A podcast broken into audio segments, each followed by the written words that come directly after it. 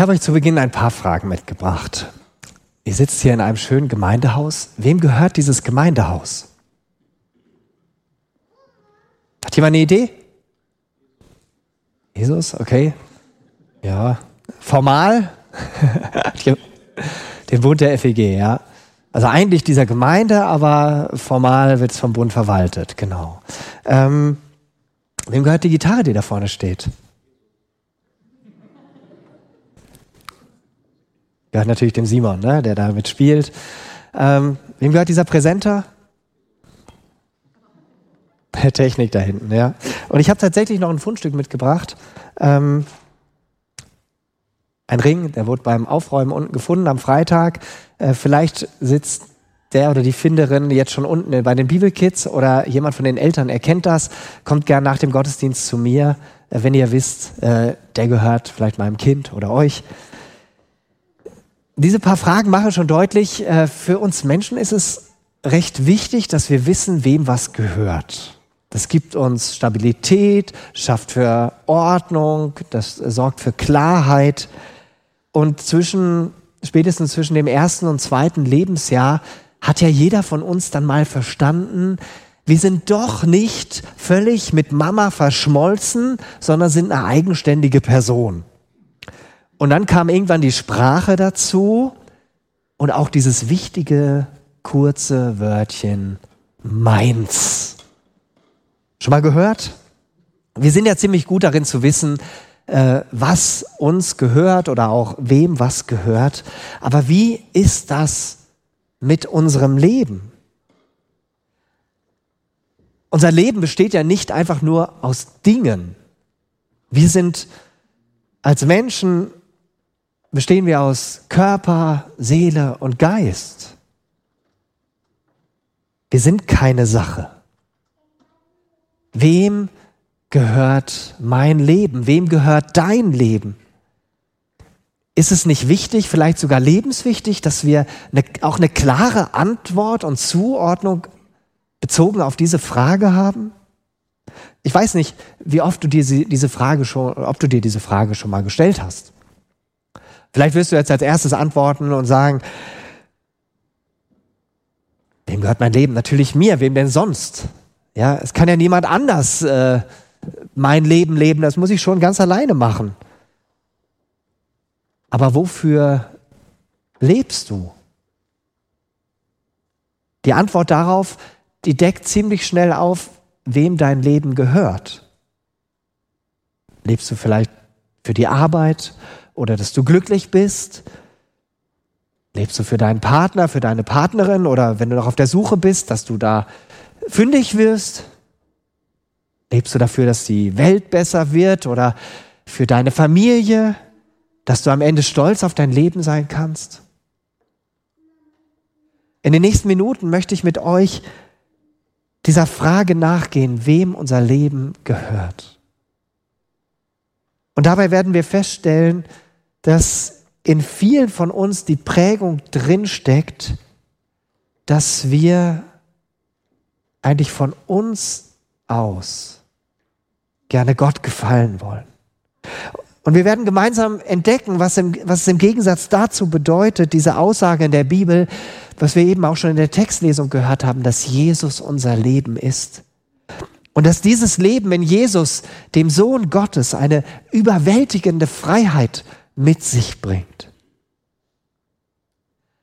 Ich selbst frage mich von Zeit zu Zeit, äh, wofür ich lebe. Und dann werde ich immer wieder neu dankbar dafür, dass ich Jesus kennen darf, dass ich ihn kennen darf, der das Leben in Person ist. Und dass ich einfach wissen darf, mein Leben gehört ihm und nicht mir. Und dass ich zu seiner Ehre leben darf unter seiner guten Führung, weil nur bei ihm das wahre Leben zu finden ist. Auch wenn da bei mir noch ganz viel Luft nach oben ist. Wir schauen uns ein paar Verse aus dem Galaterbrief an. In der Textlesung haben wir schon einige davon gehört, aber vorab ein paar Hintergrundinfos. Wer waren diese Christen da in Galatien? In Apostelgeschichte 16.6 lesen wir davon, dass Paulus auf seiner zweiten Missionsreise durch Galatien reiste und dort auch einige Gemeinden gründete. Und ich habe euch eine kleine Karte mitgebracht. Hier oben seht ihr äh, Galatia, das ist äh, Englisch. Ähm, und Paulus ist hier lang gereist und da sind Gemeinden entstanden. Ja, unter anderem da in Pisidien, Antioch, im pisidischen Antioch, ja. Und auf seiner dritten Missionsreise besucht er diese Gemeinden dann erneut, lesen wir in der Apostelgeschichte 18. Den Brief an die Gemeinde, Gemeinden da in Galatien hat er vermutlich so um 55 nach Christus geschrieben von Ephesus aus. Und der Anlass in der Gemeinde sorgte eine Lehre für Verwirrung. Heiden, also Menschen, die aus anderen Völkern, also die keine Juden waren, die zum Glauben an Jesus gekommen waren, denen wurde auf einmal gesagt, ihr müsst euch jetzt auch an das jüdische Gesetz halten. Und Paulus bezieht in seinem Brief dazu Stellung und zeigt ganz klare Kante.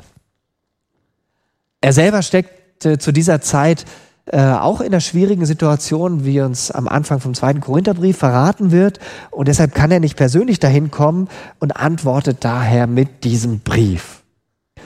Und auf diesem Hintergrund sind auch die Verse zu verstehen, auf die ich jetzt näher eingehen will. Die Verse 19 bis 20, beziehungsweise ich nehme auch den äh, Vers 21 noch mit dazu. Und äh, wenn ihr es nochmal mitlesen wollt, die Textstelle ist an der Wand. Ich lese diesmal nach der Basisbibel. Da sagt Paulus, schreibt Paulus, das Gesetz hat mir den Tod gebracht. Ich gelte deshalb für das Gesetz als gestorben, damit ich für Gott leben kann. Mit Christus zusammen wurde ich gekreuzigt. Deshalb lebe also nicht mehr ich selbst, sondern Christus lebt in mir. Zwar lebe ich noch in dieser Welt, aber ich lebe im Glauben an den Sohn Gottes. Er hat mir seine Liebe geschenkt und sein Leben für mich hingegeben. Ich weise die Gnade nicht zurück, die Gott uns erweist. Denn wenn wir durch das Gesetz vor Gott als gerecht gelten, ist Christus vergeblich gestorben.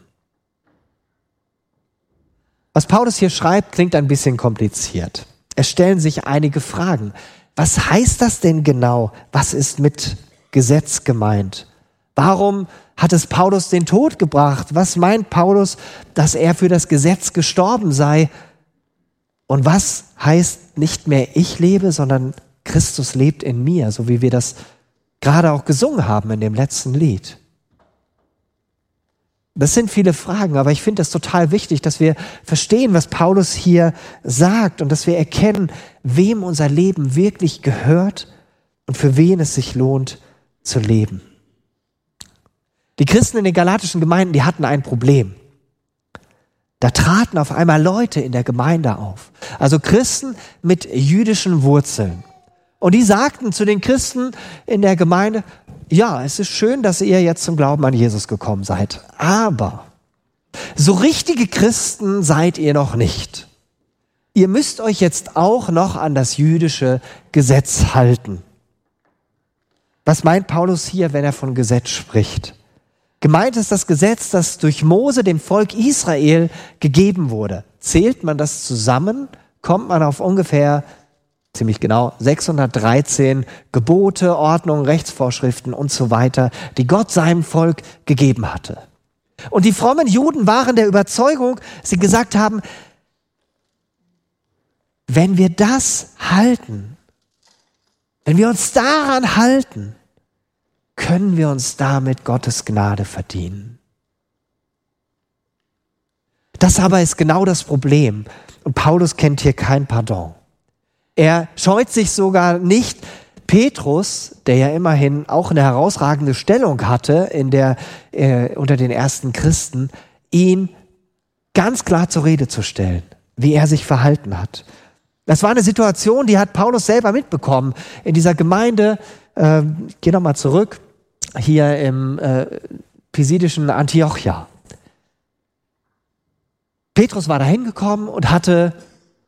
mit den Christen dort Gemeinschaft. Und er hat keinen Unterschied gemacht, ob es jetzt Christen waren, die aus jüdischem Hintergrund zum Glauben an Jesus gekommen waren oder aus nicht jüdischem, also heidnischem Hintergrund.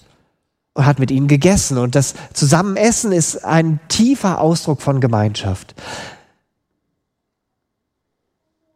Doch dann passierte es. Dann kommen noch weitere zu Besuch in die Gemeinde. Die Leute sind ja auch viel gereist und äh, jüdische Freunde von Jakobus, dem Leiter der Gemeinde in Jerusalem, kommen auch hier nach Antiochia.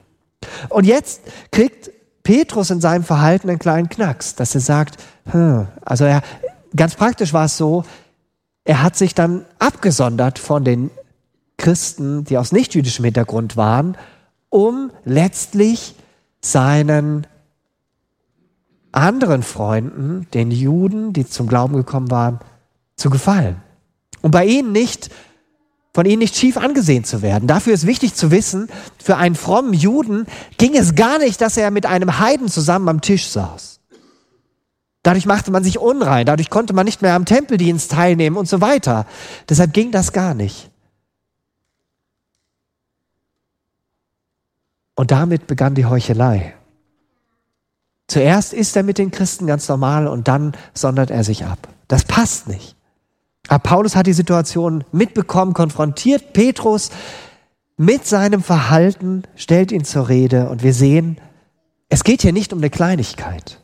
Es geht um die Frage, welche Rolle spielt das jüdische Gesetz für die Menschen, die zum Glauben an Jesus Christus gekommen sind?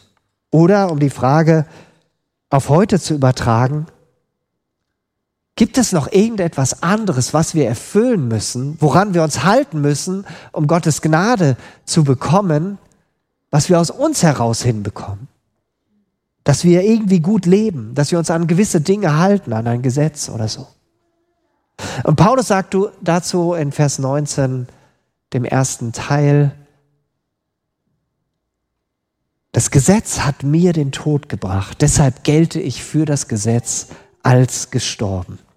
Und diese Aussage ist für einen Paulus aus seinem Mund außergewöhnlich. Warum? Dafür müssen wir ein bisschen in das Leben von Paulus reinschauen. Bevor Paulus zum Glauben an Jesus kam, war das jüdische Gesetz sein Lebensinhalt. Er streckte sich danach aus, das so gut wie möglich zu halten. Wir lesen davon, dass er bei einem der angesagtesten Lehrer der damaligen Zeit, bei Gamaliel, Unterricht hatte. Und er war so gebildet und kannte das jüdische Gesetz von vorne bis hinten. Und er hat sich in seinen jungen Jahren schon eine hohe Position erarbeitet. Er war derjenige, der ganz vorne mit dabei war, als die ersten Christen angefangen wurden zu verfolgen. Vielleicht hast du schon mal von dieser Geschichte gelesen von dem ersten Märtyrer, Stephanus, der für seinen Glauben an Jesus Christus gesteinigt wurde. Und dann steht da in Apostelgeschichte 6 oder 7, bei, den, bei dieser Steinigung saß ein junger Mann dabei, der passte auf die Kleider auf, von denen, die Stephanus steinigten. Und dieser junge Mann hieß Saulus. Und er billigte das, was da gerade geschah. Der war damit einverstanden, dass ein Mensch umgebracht wurde, weil er zutiefst davon überzeugt war, das, was die Christen da tun, dass die Christen sagen, Jesus ist Gott, das ist Gotteslästerung. Und deshalb war er damit einverstanden. Er war derjenige, der loszog und Menschen ins Gefängnis warf, weil sie diesem Jesus nachfolgten.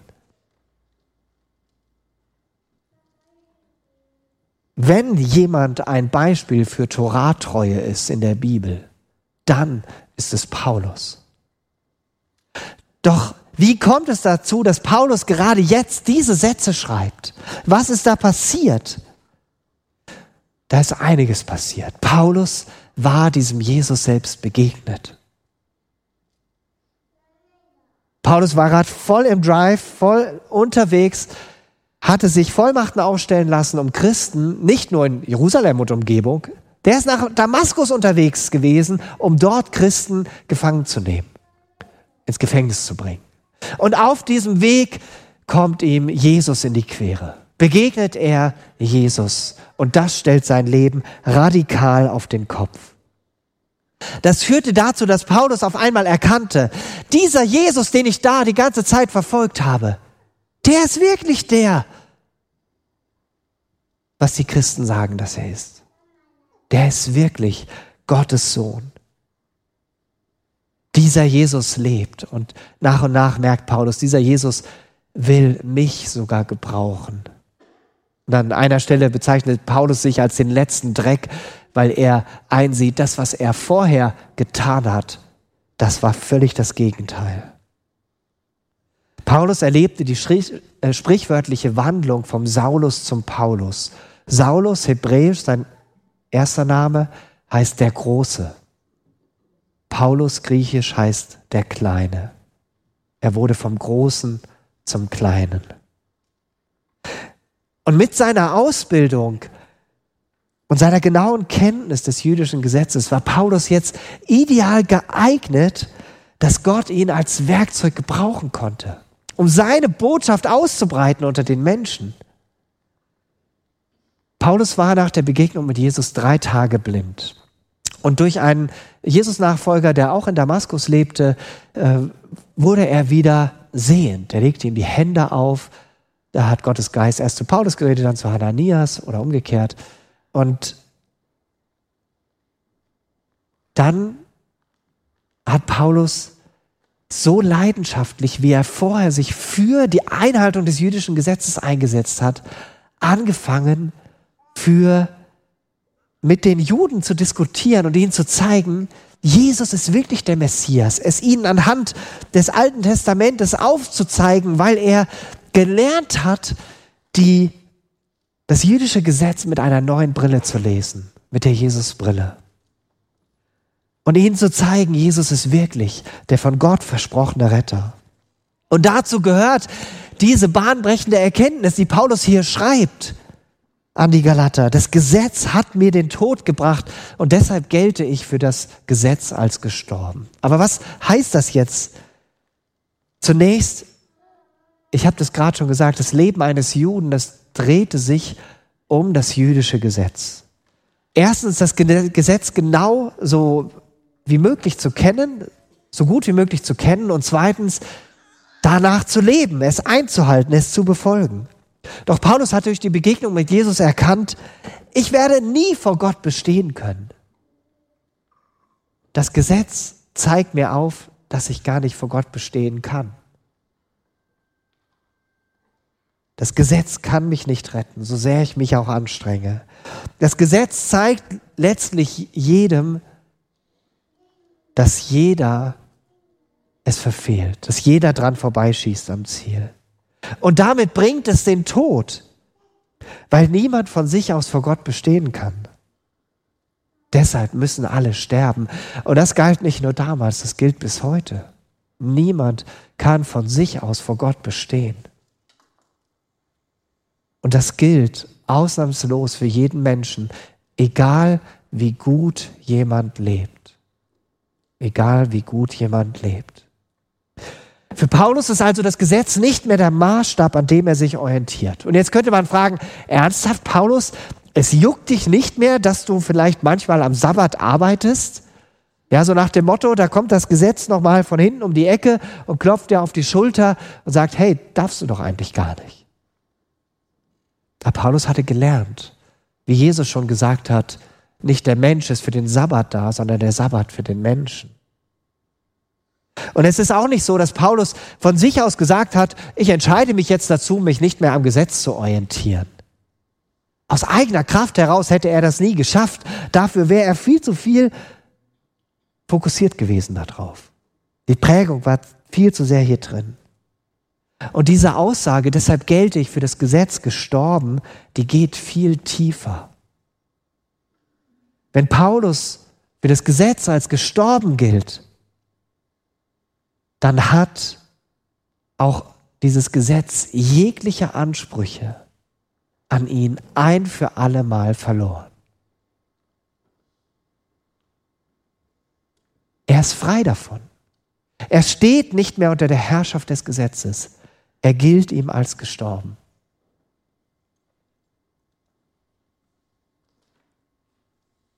Das Gesetz hat mir den Tod gebracht.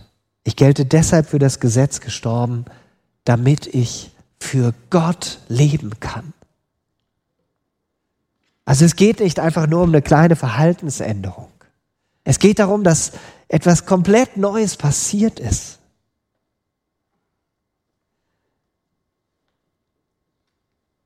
Wörtlich steht hier, damit ich Gott lebe.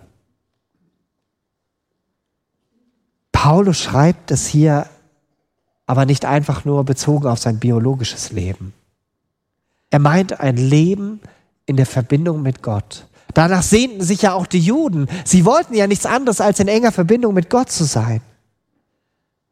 Und er spricht hier von einem Leben, das wirklich diesen Namen verdient hat. Leben. Zoä im Griechischen. Meint an vielen Stellen ein Leben, das aus Gott kommt, nicht ein menschlich hervorgebrachtes Leben.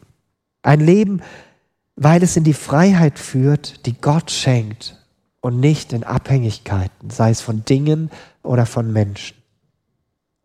Paulus identifiziert sich so sehr mit Jesus, dass er hier sogar schreibt, oh, das habe ich nicht, äh, mit Christus zusammen wurde ich gekreuzigt, sagt er dann weiter. Mit Christus zusammen wurde ich gekreuzigt. Jesus ging ans Kreuz. Und Paulus beschreibt das ja so im Kolosserbrief, dass er sagt, er hat den Schuldschein mit allen Forderungen ans Kreuz genagelt. Und dazu gehört auch die Forderung des Gesetzes, das Gesetz einhalten zu müssen. Und Jesus hat durch seinen Tod am Kreuz alle Ansprüche erfüllt, die irgendetwas anderes an uns haben kann. Und Paulus sagt es hier so, nicht nur Jesus hing da am Kreuz, ich selbst hing da genauso. Er identifiziert sich so sehr mit Jesus, weil Jesus nicht einfach so gestorben ist, sondern er ist für ihn gestorben. Und er ist auch für jeden einzelnen von uns gestorben. Als Jesus am Kreuz hing, hat er an jeden einzelnen von uns schon gedacht. Das ist unfassbar. Und deshalb sagt Paulus, Jesus gehört jetzt mein Leben. Mein Leben gehört ihm allein. Und darum schreibt er in Vers 20 weiter, deshalb lebe also nicht mehr ich selbst, sondern Christus lebt in mir. Zwar lebe ich noch in dieser Welt, aber ich lebe im Glauben an den Sohn Gottes. Er hat mir seine Liebe geschenkt und sein Leben für mich hingegeben. Das gilt nicht nur für Paulus, das gilt auch für dich und mich heute.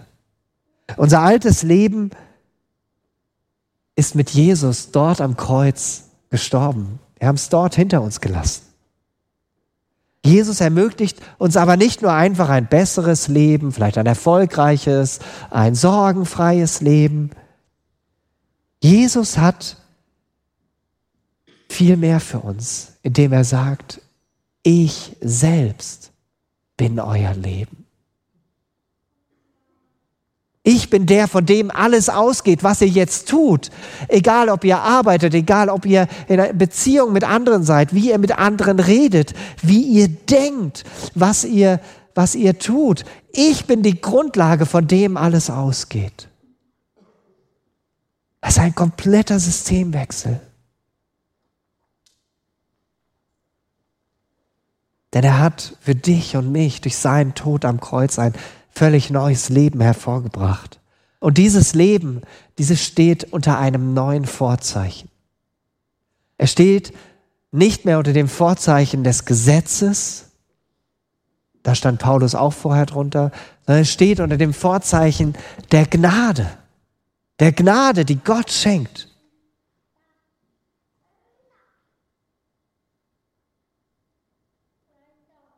Dieses Leben können wir uns nicht verdienen. Wir bekommen es geschenkt. Und die Paulus ist hier eindeutig. Er sagt, allein durch den Glauben. Nicht durch den Glauben und Gesetz. Nicht durch Glaube und gute Werke oder gutes Leben, sondern nur durch den Glauben. Und alles, was daraus folgt, folgt auf der Grundlage dieses Glaubens. Das war nicht nur damals für Martin Luther die ergreifende Erkenntnis, die ihn gerettet hat und die dazu geführt hat, dass wir heute in einem Land leben, das zumindest von seinen Wurzeln her tief durchdrungen ist von diesen Erkenntnissen. Das gilt genauso für uns heute. Allein durch Glauben. Aber wie, wie das so ist, dieses Leben mit Christus, das ist noch, wie Paulus in Kolosser 3 schreibt, mit Christus bei Gott verborgen. Auf unserer Stirn haben wir keine Leuchtreklame drauf, Jesus Nachfolger oder Christ oder sowas, ja.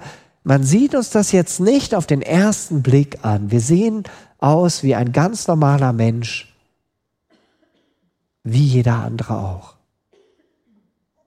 Und deshalb schreibt Paulus hier, wörtlich steht hier, denn was ich jetzt im Fleisch lebe, das lebe ich im Glauben an den Sohn Gottes. So hat es Martin Luther übersetzt. Die Neues Leben Bibel sagt hier, ich lebe also mein Leben in diesem irdischen Körper im Glauben an den Sohn Gottes. Im Fleisch, wenn die Bibel von Fleisch spricht, meint sie das irdische Leben, das nicht von Gott durchdrungen ist. Unser Leben mit Jesus ist nach außen hin noch nicht so deutlich zu erkennen, solange wir hier auf der Erde leben. Das ändert sich erst, wenn wir einmal bei Jesus sind. Solange leben wir hier auf der Erde und der Glaube ist unser Kompass und unser Anker. Der Glaube an den Sohn Gottes, der uns seine Liebe gezeigt hat und sein Leben für uns hingegeben hat, wie Paulus es hier schreibt. Weil Jesus sein Leben für dich und für mich hingegeben hat, können wir seine Liebe und seine Gnade nicht groß genug achten. Und das wird im Vers 21 deutlich. Da sagt Paulus, ich weise die Gnade nicht zurück, die Gott uns erweist. Denn wenn wir durch das Gesetz als vor, vor Gott als gerecht gelten, dann ist Christus vergeblich gestorben. Es geht nicht um eine Nebensache, sondern es geht um Alternativen. Alternativlos ist ja ein Wort, was wir in der Politik gelernt haben.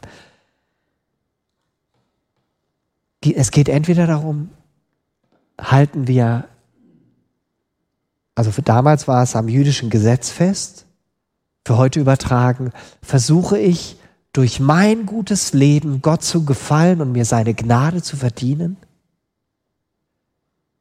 Oder auf der anderen Seite vertrauensvoller Glaube an Jesus Christus, der mir ein neues Leben schenkt. Paulus sagt ganz klar, dass beides kann man nicht miteinander kombinieren. Man kann das nicht verbinden, das funktioniert nicht. Nicht ein bisschen Gesetz und ein bisschen Glaube an Jesus Christus. Nicht ein bisschen Selbsterlösung und ein bisschen Glaube an Jesus. Es geht nur das eine oder das andere. Entweder leben wir aus der Gnade oder es hängt alles von uns ab. Und deshalb bringt Paulus das hier auch so krass auf den Punkt. Und das ist damit auch hochaktuell, wie ich finde.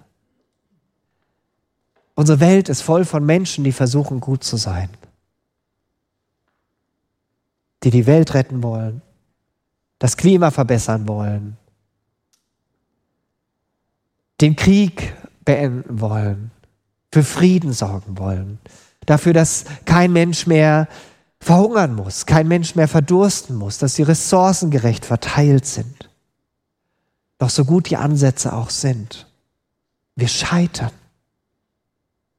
Und für dieses Scheitern kam Jesus. Jesus ist nicht nur die Liebe Gottes in Person, er ist auch Gottes Gnade in Person. Und diese gute Nachricht, diese Gnade, die brauchen wir jeden Tag neu. Und zwar egal, wie lange du schon mit Jesus lebst. Ob seit 50 Jahren oder erst seit fünf Monaten. Wir haben das letzte Woche auch in der Predigt gehört von Uli Neuenhausen.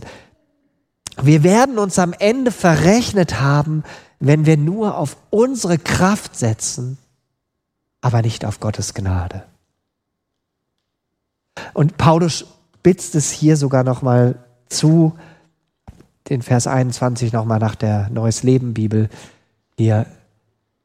Denn wenn wir durch das Gesetz gerettet werden könnten, hätte Christus nicht sterben brauchen. Wörtlich steht hier, Jesus wäre dann umsonst gestorben. Vergeblich. Es hätte keine Auswirkung, keinen Impact auf unser Leben. Null Relevanz. Wenn es nur ein Fünkchen Hoffnung gäbe, dass wir durch unser eigenes Gutsein, durch irgendeine Weise, wie wir leben, dass wir uns dadurch Gott irgendwie auch nur ein bisschen näher können, nähern könnten, dann wäre das alles umsonst gewesen, dass Jesus diesen leidensvollen Weg ans Kreuz gegangen ist. Aber es war nötig. Gottes Liebe zu uns war so groß und seine Gnade so überwältigend, dass er selbst in Jesus uns dieses neue Leben in Gott schenkt. Im ersten Lied heute Morgen haben wir Folgendes gesungen. Mein Leben hier gehört nicht mir, denn mein Erlöser gab sich hin. Er warb es sich als Eigentum. Es ist sein Schatz und sein Gewinn. Was wertvoll schien, lass ich zurück und leb anbetend hier vor ihm. Ihm steht es zu, dass er mich führt. Voll Freude leb ich nun für ihn. Wem gehört dein Leben? Kannst du das, was in diesem Vers hier ausgedrückt wird, so unterschreiben? Aus ganzem Herzen bejahen?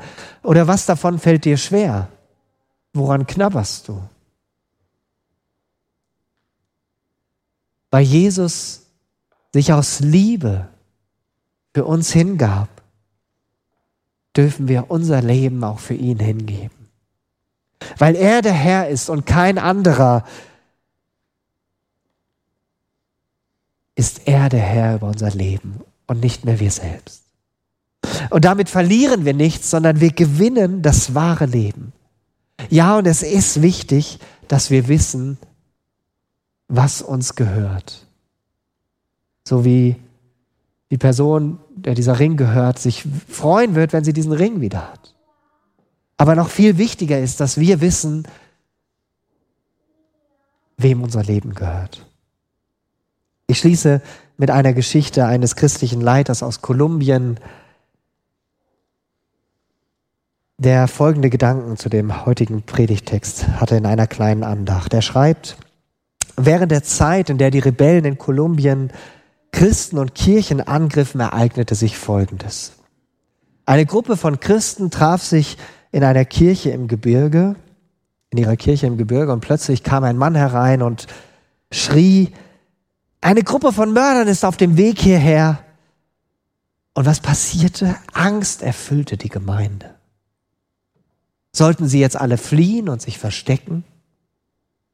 Aber in diesem Augenblick der tiefen Verzweiflung stand einer der Glaubensbrüder auf und sagte, fürchtet euch nicht. Ihr seid nicht in Kolumbien. Ihr seid in Christus. Das machte einen solchen Eindruck auf die Gläubigen, dass sofort wieder Ruhe einkehrte.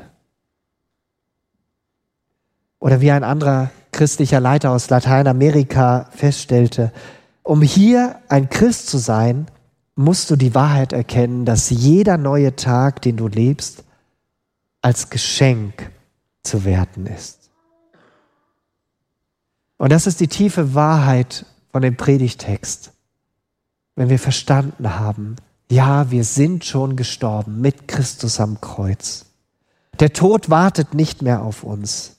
Wir haben ihn in Christus bereits erfahren und werden zu ewigem Leben auferstehen. Wir werden auch irgendwann einmal sterben, aber das ist nur ein Übergang, ein Durchgang. Und deshalb lasst, lasst uns die Zeit, die wir haben, nutzen, um allein für Jesus zu leben. Amen.